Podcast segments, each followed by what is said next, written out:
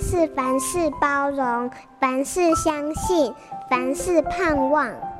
幸福家庭练习曲。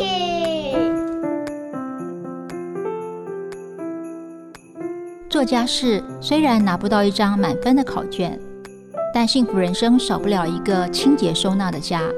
家事教育实在是个很重要却被疏忽的教养议题。我经常告诉孩子，家事就是家人的事，每一个人都要认养家事，才会有个身心健康平衡的妈妈。别小看孩子做家事的能力，其实我九岁就会榨猪油、割地瓜叶、提厨余桶喂猪。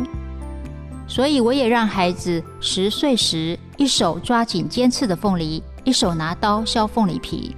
我们也会一起拎着做好分类的厨余与垃圾，抱着散步的心情，走一段十五分钟的下山路，到垃圾分类站去倒垃圾。教导孩子做家事，不仅是为了自己的幸福，更是为了孩子的生活自理能力。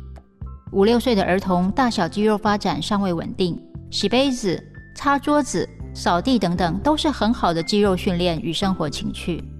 适度的劳动带给孩子信心与责任感，让他认知到他是家庭的一份子，让孩子感受到除了享用家里的资源，我也是有责任和能力分担家务的。